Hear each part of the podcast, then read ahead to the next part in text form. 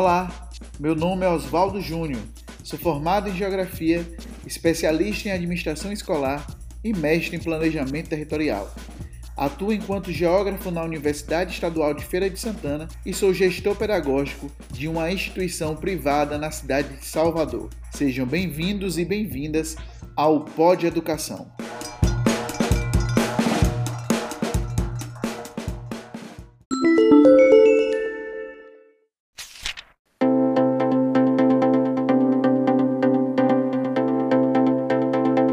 Olá, pessoas que me escutam.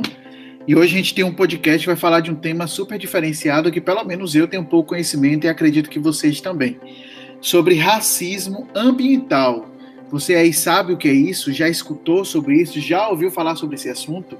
Se não, escuta aqui o podcast que a gente vai ter hoje um especialista sobre o assunto, que é inclusive um amigo meu chamado Jackson. Tudo bem, Jackson? Tudo bem. Olá, pessoal. Como ele como Oswaldo falou, né? Meu pode nome me, é Jackson. Pode me chamar de Júnior, tá? O povo aqui tá me conhece como Júnior também. Esquece Oswaldo. Tá bom, então. Eu, eu sou formado em licenciatura em Ciências Biológicas e atualmente eu sou mestrando do programa de educação, é, ensino História e Filosofia da Ciência da UFBA. E eu trabalho no meu mestrado com o tema racismo ambiental. Então, falando um pouco do que é o, o racismo ambiental, né? Como todas as outras, as outras discussões, é, o racismo ambiental ele também surge, tem um histórico, ele surge de algum lugar, não, não, não, não surge do nada, né? Então, a gente tem um contexto histórico para que é, começa a ser discutido esse, essa, esse tema que para muitos ainda é muito é, é, estranho de ouvir o termo e as pessoas têm uma dificuldade de entender primeiramente assim quando ouve a, a, o termo racismo ambiental. O histórico vem nos anos ali 50, 60 nos Estados Unidos parte de uma, de uma questão que já vinha sendo discutido há muito tempo, já vinha sendo discutida a questão da crise ambiental, né? A crise ambiental que vinha acometendo o mundo, as mudanças climáticas, toda essa questão da produção industrial que poluía, polui ainda, só que não tinha uma, uma, uma visão mais aprofundada, uma visão mais crítica a respeito de quem eram as, as populações que eram mais prejudicadas com as mudanças e vinham acontecendo no mundo. Então a gente, a gente uma discussão da crise ambiental voltada mais pra, para as mudanças de comportamento né, entre as pessoas e acabava que a gente esquecia essa, essa, essa discussão mais, mais crítica da, da, da questão ambiental. E até então, mais aprofundada, né, sobre sim, a questão ambiental. Sim. E a gente tem uma hoje a gente então surge a discussão da educação ambiental mas ainda pensando nessa mudança de comportamento, ainda colocando a culpa no indivíduo. É, o indivíduo é o principal causador dos danos ambientais, o indivíduo tem que mudar, mas o, só que não, afeta, não, não pontua o sistema. O sistema é que essa pessoa está inserida e, eu, e esse sistema que induz essa crise ambiental que a gente vive hoje e cada vez mais forte, né? Você vê pelos, pelos acontecimentos que vêm ocorrendo de questões ambientais que vêm ocorrendo atualmente no, no mundo, né? É, pelo período que você colocou, inclusive, é bem um período de expansão desse modo de produção capitalista, né? Desse, dessa essa forma de se de interagir com o meio.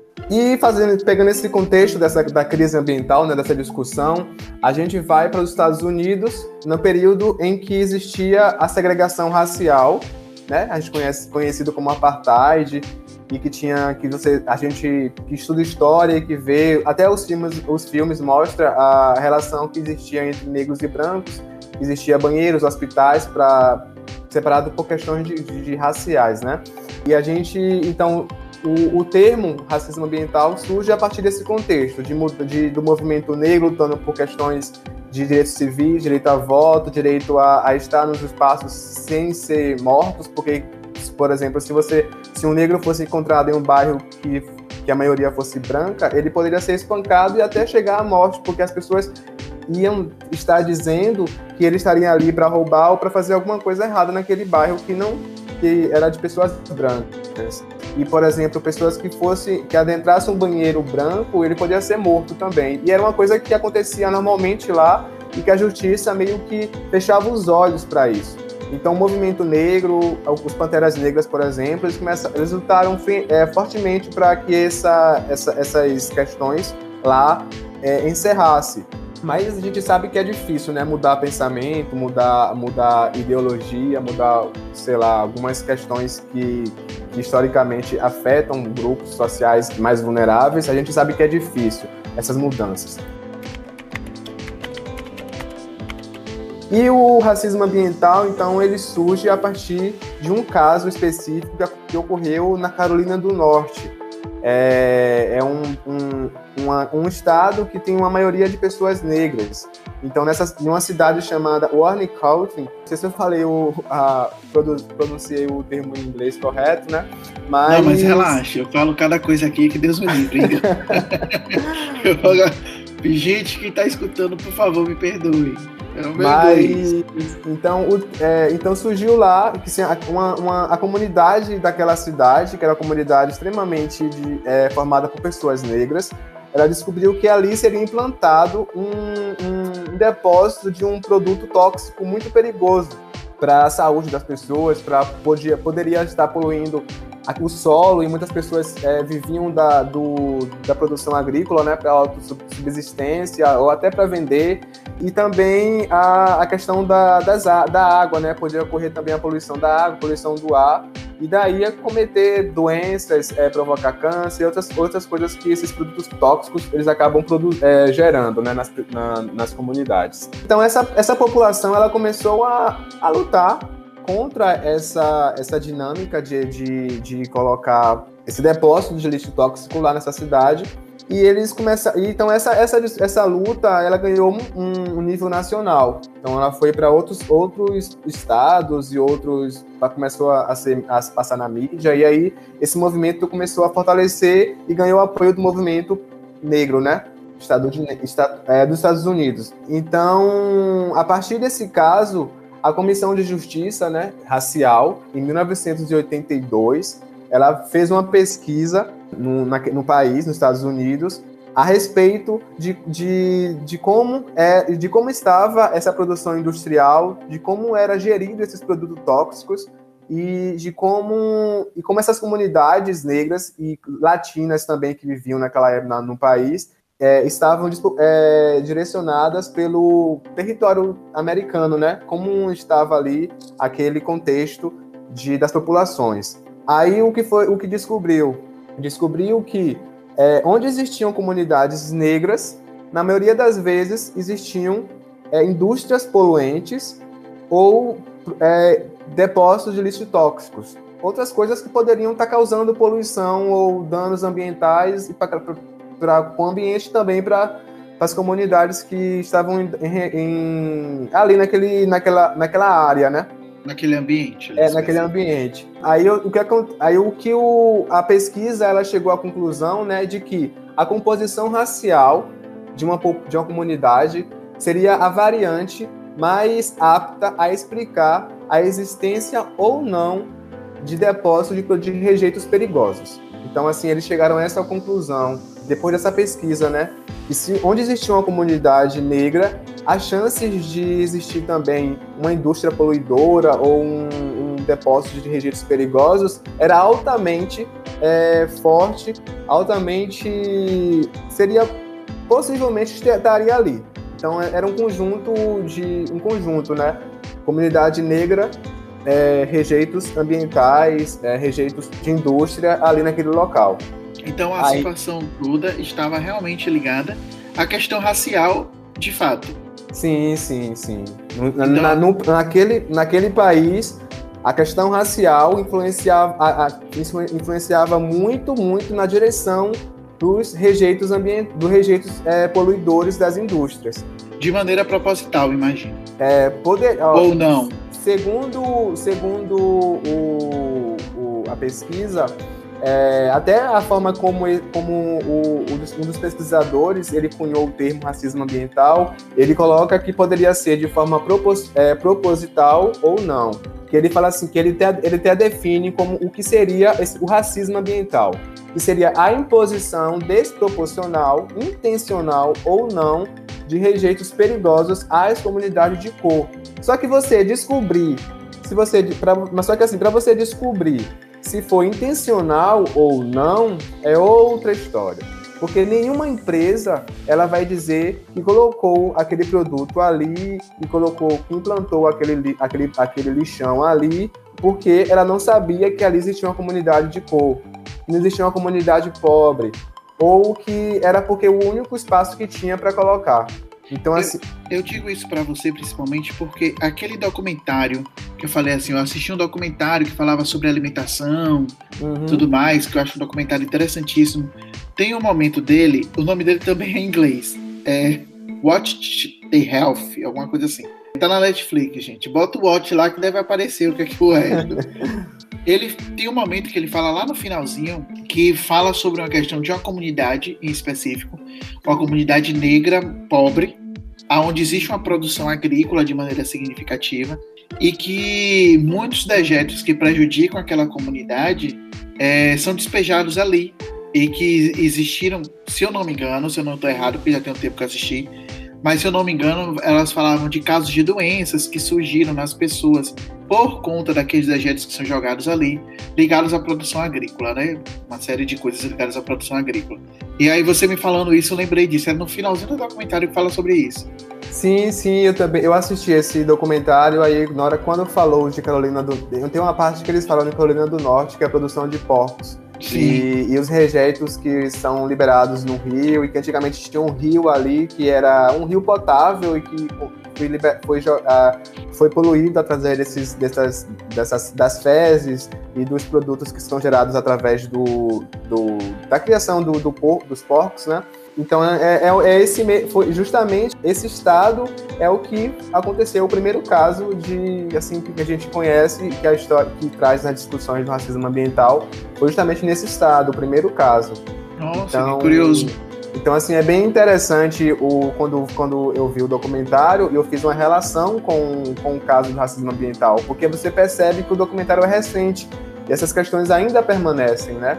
No, sim, na, sim. no dia a dia lá desses, desses, dessas pessoas. E assim você vê, por exemplo, e como eles falam, né, que tem, parece que tem um aval da, da, dos políticos para que isso aconteça. Parece que tem pró as próprias as próprias federações que tratam da questão de, da, da, questão alimentar e tal. Parece que parece que tem um aval, uma passação de pano para esses casos quando tem essas comunidades que são afetadas. Então é isso. A gente, assim, assim, para chegar a uma definição se é proporcional ou despro... se é proporcional não, se é proposital, se é proposital ou não, é outros 500. É outra, é outra discussão que talvez a gente nunca vai chegar a um consenso. Até porque deve existir por trás toda uma questão política, por trás toda outras situações que, que demandam também outros olhares, né? Sim, sim. A própria sim. questão da, do capital mesmo capital, Sim. de quem polui, de quem não polui, é, se vai chegar até aquela pessoa ou não, como é que isso vai acontecer, porque o capital ele manda. E até porque é, essas, esses, esses, esses lugares eles são interiores, então eles não têm toda visibilidade. Um, é, visibilidade, não tem toda uma infraestrutura de, de, comunicação, de são, são pequenos produtores, são pessoas negras em vulnerabilidade socioeconômica, então elas não têm um espaço de, de, de fala, é, de discussões, não são ouvidas, então esses espaços são, são os, os, os, os principais que acabam sendo explorados por, por, esses, por essas indústrias, por, esses, por essas questões ambientais que poluem. E a gente, aqui no Brasil mesmo, a gente tem a região norte, por exemplo, uma, uma das principais áreas de, de racismo ambiental, justamente por isso, por ser um, um, uma região que, infelizmente, ainda é visivelmente negligenciada pelo Estado brasileiro, entendeu? Há anos. Sim. Então, uma das regiões que tem menos infraestrutura é, em saneamento básico, em outras questões, educação e tal. Depois vem o Nordeste e depois a gente vai, aí a gente vai descendo e vai melhorando as coisas, né? Infelizmente ainda tem isso que é uma questão histórica colonial, né? No caso do Brasil em específico, é justamente por, da Amazônia em específico, estava falando do caso do Brasil. Na Amazônia em específico, é justamente por conta das comunidades indígenas que, que vivem lá, é, é detectada ali a questão do racismo ambiental por conta disso, a falta de atenção por ser comunidades indígenas? Sim, então como eu estava, como assim, a gente estava, como eu estava, eu entrei no Brasil, né? Então assim, como eu estava comentando, essa é a história do racismo ambiental dos Estados Unidos, que começa a, ser, a, a tem a pesquisa e descobre todas as questões raciais envolvidas por trás daqueles fatos ambientais ali, e daí surge é, essa, essa definição, né? Aí, no Brasil, os pesquisadores eles começam a inserir quando vem para o Brasil, a gente tem um contexto diferente. A gente tem outros povos, outros povos que sofrem opressões, é uma outra discussão que se abre é que no Brasil o termo racismo, racismo ambiental não foi bem, bem recebido porque a gente não tem apenas questões raciais aqui, a gente tem questões de classe também, né? Bem é, fortes no Brasil. Então a gente passa a discutir aqui no Brasil não temos não temos racismo ambiental, mas justiça ambiental, que seria a mesma a mesma coisa, só que você consegue, você acaba colocando outras categorias dentro dessa análise. Aí você coloca raça, você coloca questões de, de, de, de classe, questão de gênero também e outras questões a mais dentro desse, desse arcabouço aqui de, de categorias. Então, como eu estava falando, a gente no Brasil tem uma, uma outra questão, essa questão da classe, questão de raça, que são questões bem, bem fortes no Brasil. E por anos a gente meio que abafou a discussão de raça, né? A gente meio que tinha, criou a teoria de uma democracia racial. As raças no Brasil, o branco e o, e o negro, eles viviam super bem, eram amigos. Então não tinha essa divergência de raça. E a gente sabe que isso é pura enganação, né? A gente tem uma, uma questão de racismo muito forte no Brasil, só que não é discutido. Então a, a questão de classe ela acabava se tornando mais evidente na, nas discussões. Então a gente tem essa questão hoje de, de, de, de falar que a justiça ambiental aqui no Brasil. Ainda tem, tem algumas, alguns trabalhos que falam sobre racismo ambiental, mas assim, a maioria dos trabalhos que eu procuro e, e vou lendo, geralmente a gente usa um termo justiça ambiental para se referenci, reverenciar racismo ambiental. E nesse, nesse então uma, uma pesquisadora é, herculano, ela defende a questão da raça como uma categoria de análise dentro do racismo, dentro das injustiças ambientais, mas ela também traz para outros grupos. Ela também fala dos quilombolas, que acabam também sendo é, negros, né?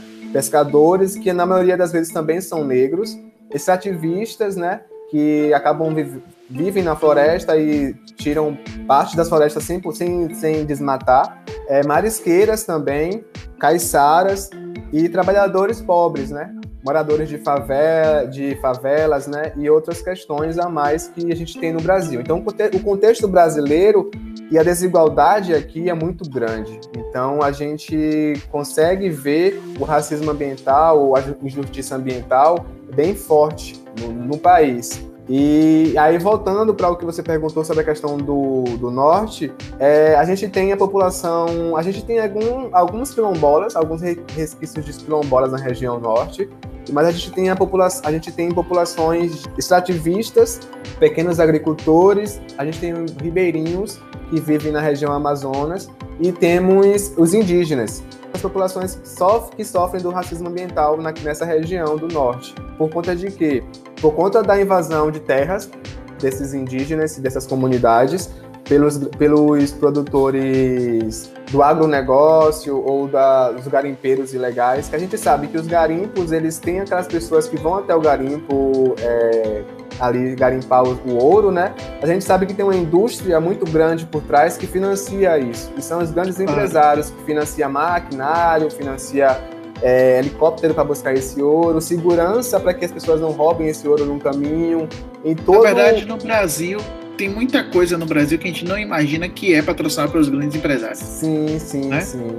Então a gente, então tudo isso tem uma, uma a mão pesada ali do empresariado, da, da política envolvida, da justiça também envolvida nesses casos. O racismo ambiental ele não, não só está envolvido na questão de, você poluir uma área onde existe uma população, mas também você querer usufruir de uma área onde existe uma população, usufruir para outros, para por exemplo, para retirar aquela pessoa daquele espaço dela para usufruir para plantação ou para um garimpo ou questões hoteleiras, por exemplo, de você tirar uma comunidade de uma de uma ilha que já vive ali há anos para poder implementar um resort. E você vai acabar modificando a, o, a vida daquelas pessoas, você vai acabar meio que poluindo ou, aquele ambiente, porque assim, quando você leva um, um, uma quando você leva um, a industrialização ou para aquele espaço, você leva também outros, a, outras questões. Você leva poluição, você leva mais pessoas e você muda todo aquele, aquela, aquele hábito dali. Então, isso é uma prática de racista, uma prática de racismo ambiental ou de justiça ambiental, no caso, por conta de que você tem um grupo que mora ali e é um grupo que eles não têm assim uma visibilidade é, grande, eles não têm voz, assim, eles não têm dinheiro para poder é, ter essas trocas, né? Muitas vezes não tem organização social para isso também, sim, né? Sim, Eu acredito sim. que sim. É, gente, eles não sabem os meios jurídicos para. Hoje em dia a gente tem uma gama de ONGs que ajudam, né? A gente tem ativismo dentro de algumas é, instituições brasileiras que acabam ajudando essas populações. Por outro lado, a gente tem ainda uma falta de, de, estrutura, de estrutura dessas pessoas para poder lutarem por, por, pelos direitos deles, né? Claro. E, e, sem falar que vai com uma certa ideia de progresso, né? Toda vez que sim, a implementação sim. em relação a isso, há aquela ideia assim, eu estou levando progresso, como se o progresso fosse entendido só como algo que é muito macro, uhum. que vem do grande capital. Essa construção é bem cultural também, inclusive. Me diga uma coisa, em relação ao seu estudo em específico, que aí me deu a curiosidade de, saber ah, isso, beleza. já que você é um estudioso dessa área. O que é que você trata como racismo ambiental? Como você trabalha isso? Como, o que é que você pesquisa? Assim, eu, trabalho, assim, eu, eu trabalho com educação, né? Então, a minha perspectiva é formação de professores. Então, é usar a discussão do racismo ambiental dentro da formação de professores e, e utilizar esse, ter, esse, essa discussão dentro das disciplinas, por exemplo, de educação ambiental e direitos humanos. Então, fazer a interação entre educação, é, educação como direitos humanos e racismo ambiental como um, algo que fere esse direito, esse direito. Então, a justiça ambiental como algo que fere o direito a, a, do cidadão é, a ter um, um ambiente ecologicamente equilibrado. Então, assim, a gente. Aí eu, eu meio que faço uma. Eu fiz, fiz uma revisão bibliográfica, claro, para saber como é que. Se existe uma discussão desse tema dentro da educação, ainda a gente tem uma. uma como é um tema, como, como, como você falou, né, um tema que ainda é pouco visto ou é pouco discutido, não chega a todos, por, fazer, por fazer parte de uma pauta que incomoda, né? Uma pauta que incomoda as, as questões hegemônicas, né? O, o movimento é, hegemônico. E isso incomoda. Então é uma pauta que não é muito discutida. E dentro da educação ela também não tem uma discussão muito grande. E então eu eu faço essa revisão bibliográfica e a partir daí, daí eu vou criar um objeto teórico para poder orientar a utilização desse termo dentro da formação de professores que aí eu vou criar princípios, princípios de design, que é uma ferramenta metodológica criada por Plomp, né, e outros grupos de pesquisas que já trabalham com isso, que é você criar princípios para orientar uma sequência didática ou uma ação, é uma ação educacional ou algo nesse sentido. Então a minha, a minha pesquisa é essa, eu vou criar esse conjunto de ferramentas para orientar a formação de professores é, voltado para com voltado para o racismo ambiental, é, pensando na questão educa de educação ambiental e direitos humanos. É mais ou menos é, essa a minha pesquisa. Interessante, interessante, uma função social imensa, né? Inclusive, é, é, algo como eu digo assim, eu não conhecia nesse termo, na verdade, racismo ambiental. Desculpe a minha ignorância quem está escutando, mas eu não conhecia. A primeira pessoa que eu vi falar sobre isso foi você, racismo ambiental. E eu tinha uma noção meio prévia do que era, racismo ambiental, que é mais ou menos o que eu imaginava, mas nada de maneira tão precisa no sentido do que é realmente racismo ambiental e como analisar isso. E essas questões acabam ficando repetidas dentro da educação, né, dentro da formação de professores ou dentro da na próprio ensino fundamental, no médio, acabam ficando repetidas todo ano aquele projeto de reciclagem, aquele projeto que você coleta. É, e tinha um, tem um caso interessante de que eu me lembro assim, estava tava lendo algumas coisas de crianças que, quando tinham trabalho de reciclagem em casa e precisavam levar, por exemplo, Danone, é, copinho de Danone ou alguma coisa, as crianças elas consumiam mais para gerar o, aquele, aquele resíduo para poder levar para a escola para ter o material.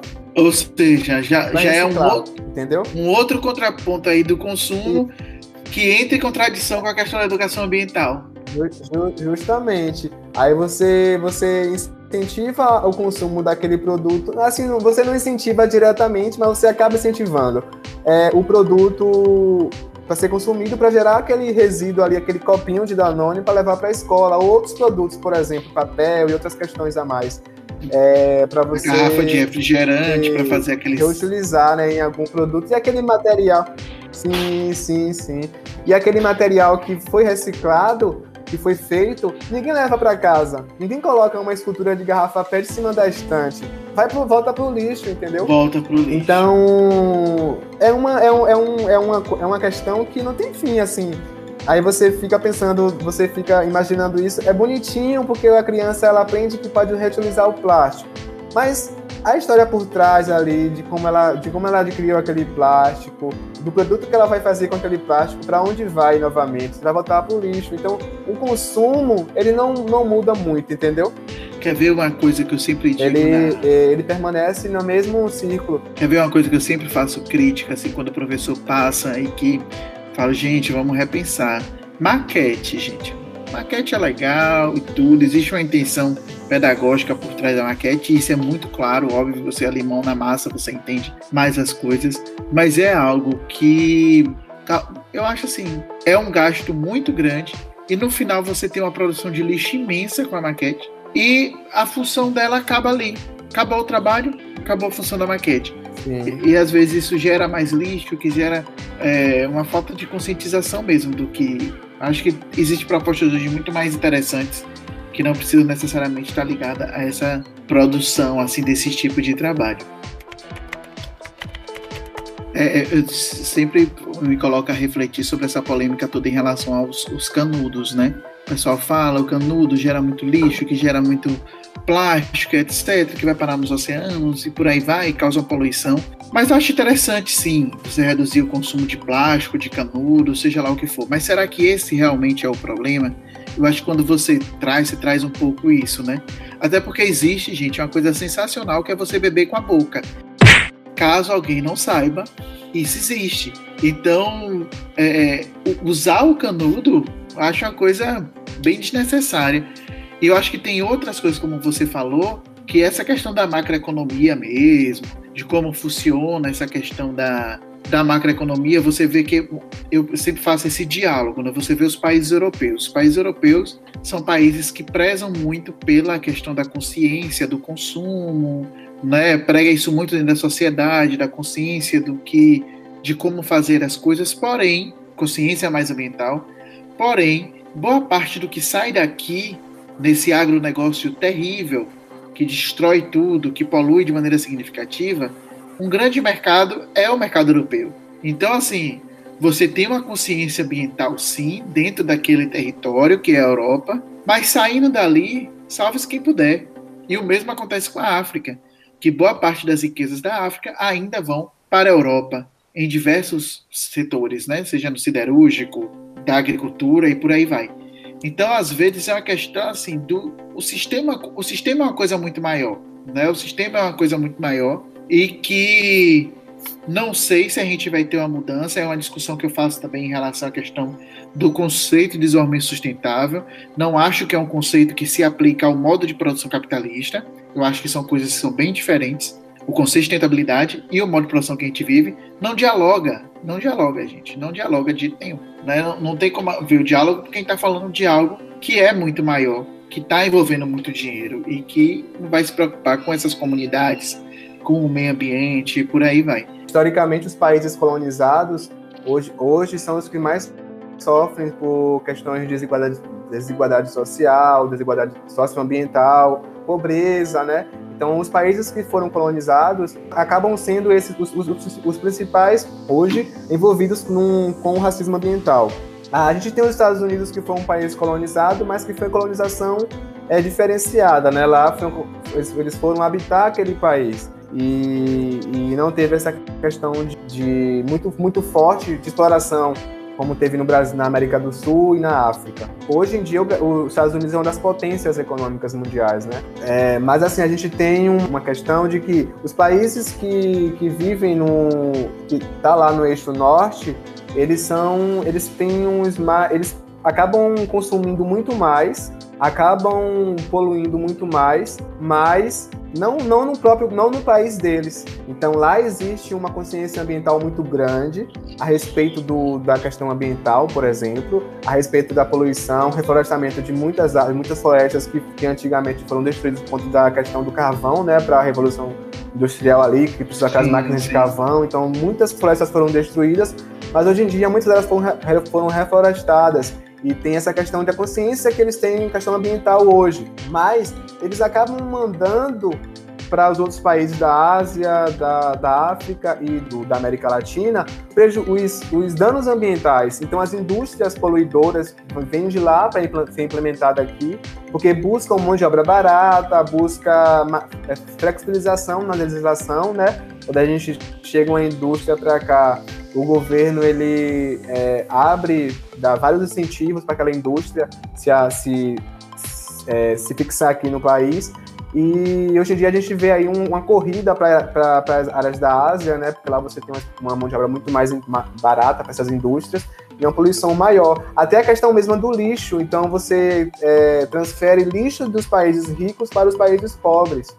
Você vai na toneladas de navios com lixo com toneladas de é, navios com toneladas de lixo para outros países para ser colocado naqueles países lá. E por conta dessa então então assim você terceiriza a, a os danos ambientais você manda para aqueles outros países né em, em vez de ficar no seu próprio. Então a gente tem essa questão também do racismo ambiental entre os países. Países ricos em detrimento de países pobres. E é muito forte essa essa questão você acha que dentro desse quadro, dentro desse modo de produção que a gente vive, dentro dessa lógica do capital, primeiro, há uma chance dessa lógica mudar? Você acredita realmente nisso? Se há uma lógica de mudar? E se há, dentro dessa lógica que a gente tem hoje, minimizar esses efeitos? Dentro dessa lógica que você fala mesmo de sistema.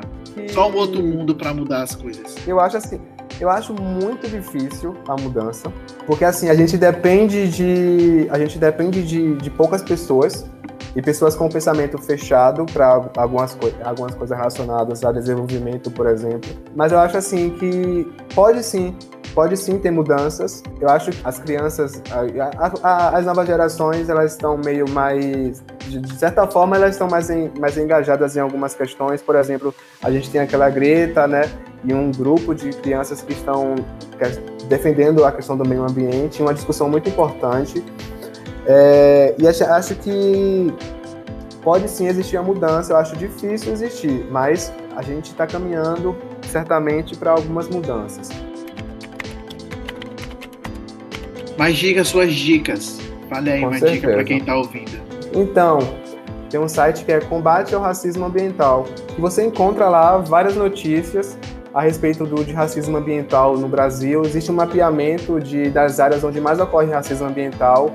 É, tem artigos relacionados à Covid e racismo ambiental também lá. E lá você encontra de tudo, assim, tem vários, tem artigos, tem notícias de, de racismo ambiental bem, tem do mais simples até algo mais complexo, assim, né, de discussões do racismo ambiental. O nome da dona do, desse site, né, é uma pesquisadora chamada Tânia Pacheco, ela tem alguns artigos publicados também em algumas revistas, e lá você encontra tudo, é combate ao racismo ambiental.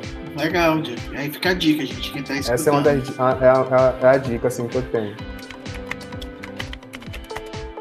Jack, obrigado pela sua presença aqui no podcast de hoje. Espero ter mais vezes. Essa, essa, esse podcast era para ser gravado, gente tem um tempão. E aí foi passando o tempo, foi é, passando o tempo. Mas ficou aí para essa quarta temporada agora, esse lançamento do podcast. Obrigado, viu, pela presença. Obrigado, obrigado você é, pela oportunidade de estar falando de um tema que eu acho, que eu acho importante, é, muito importante. Foi um tema que eu descobri durante a graduação. Eu tive a felicidade de ter professores que me incentivaram a, nas questões mais críticas, né, de pesquisar, de estudar e de, de abrir a mente para coisas mais relevantes, não ficar naquele naquela educação mais é, tradicional, né, mais conteúdo, é, no caso conteudista e tal, elas incentivaram durante a graduação a gente buscar questões mais mais sociais. A gente tem hoje eu tenho colegas que trabalham com LGBTfobia, trabalha com temas muito relevantes para a sociedade, para a educação em si. E é isso. Então assim, eu agradeço pela oportunidade de estar falando e muito obrigado. Espero que vocês gostem de ouvir de, de desse esse tema que é muito importante e que vocês levem levem para frente as, as ideias aqui e e posso até ensinar, professores, né, ensinar para os seus, para os seus alunos e, e é isso aí. Obrigado. Obrigado, Jack. E quem está escutando agora, a gente fica com as considerações finais do podcast. Mais uma vez, agradecendo aí a presença de Jackson no podcast de hoje. Tchau, pessoal. Até a próxima.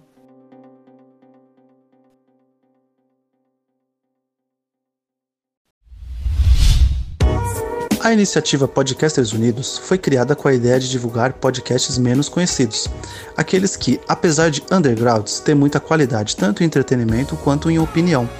Por aqui você tem a chance de conhecer novas vozes que movimentam essa rede. Então entre lá no nosso Instagram, o arroba Podcasters Unidos, é só escolher e dar o play.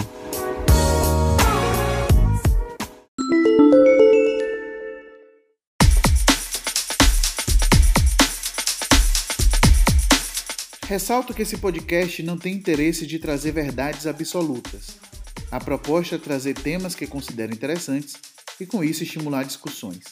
Por isso, aproveito para informar que o Pod Educação faz parte de um projeto muito maior que é o Blá Blá Blá da Educação, que tem um Instagram, uma página no Facebook, um canal de YouTube e um site. Essas redes sociais são fundamentais para termos um vínculo cada vez mais próximo com o nosso público. Então aí vai.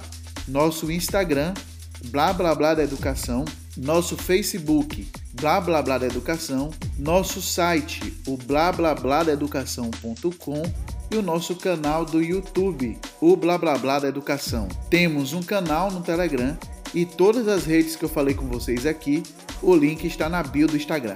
Entre em contato conosco. Aproveite e peço que nos sigam também nas plataformas digitais, como Spotify, Deezer, Google Podcast, Overcast, Apple Podcast, dentre outras. Assim você receberá a notificação de cada novo episódio.